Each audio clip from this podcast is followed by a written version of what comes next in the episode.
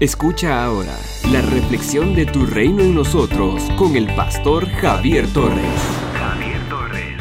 Yo sé que mi redentor vive y que al final se levantará del polvo. También sé que he de contemplar a Dios, aun cuando el sepulcro destruya mi cuerpo. Job capítulo 19, versos 25 y 26. Los versículos 23 al 27 del capítulo 19 de Job quizás son los más conocidos del libro de Job. Son el clímax de la fe de aquel gran patriarca.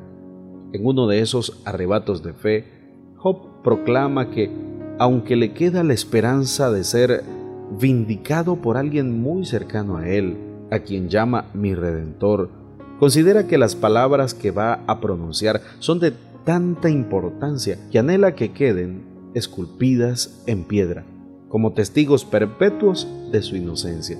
El anhelo más profundo de Job es que se le haga justicia, que se le vindique, que se le reconozca como justo, así ya él esté muerto. El Redentor en el Antiguo Testamento era un pariente cercano que tenía el deber de reivindicar a un miembro de la familia, y lo hacía de diversas maneras. Primero, matando al que asesinó a su pariente para defender el honor de la familia. Esto lo encontramos en Números capítulo 35, versículo 16 al 28. El libro de Deuteronomio capítulo 19, versos 5 al 12 y el segundo libro del profeta Samuel capítulo 14, versos 7 y 11. La segunda forma de reivindicar al pariente cercano, era comprando una propiedad que alguno de sus parientes hubiera tenido que vender para que siguiera siendo herencia familiar. Esto de acuerdo a Levíticos capítulo 25, verso 25 al 31.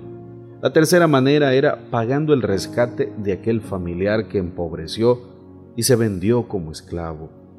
Esto lo encontramos en Levíticos capítulo 25, verso 47 al 55. Y la cuarta forma es levantando descendencia a su pariente que murió sin dejar hijos, para retener su propiedad y para que su nombre se perpetuara. Esto de acuerdo a Deuteronomio capítulo 25 versos 5 al 10 y el libro de Ruth capítulo 4 verso 1 al 10. El Redentor por excelencia en el Antiguo Testamento es Dios mismo, porque es quien rescata a su pueblo de la esclavitud de Egipto, del exilio babilónico o de algún desastre. Dios se presenta a sí mismo como el abogado o el defensor de las viudas, de los huérfanos, de los pobres y de los extranjeros.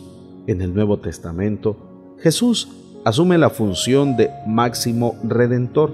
Así no se le dé ese título pues con su muerte en la cruz pagó el rescate por todos los pecadores.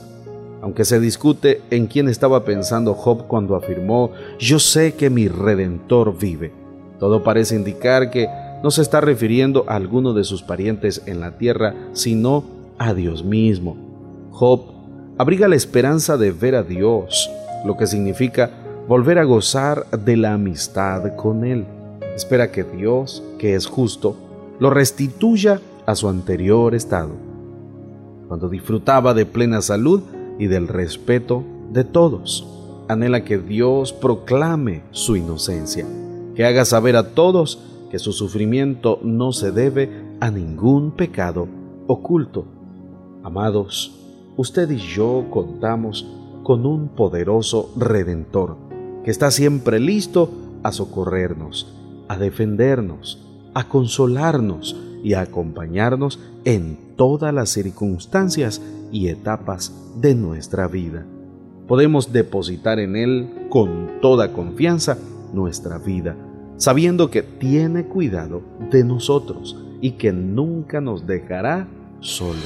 Somos una iglesia llamada a establecer el reino de Jesucristo en Nicaragua. Nuestra misión es predicar las buenas nuevas de salvación a toda persona evangelizando, discipulando y enviando para que sirva en el reino de Jesucristo. IRSA, transformando vidas. El pastor Javier Torres ha compartido la reflexión de hoy. Esperamos que sea de mucha bendición para su vida y su crecimiento espiritual.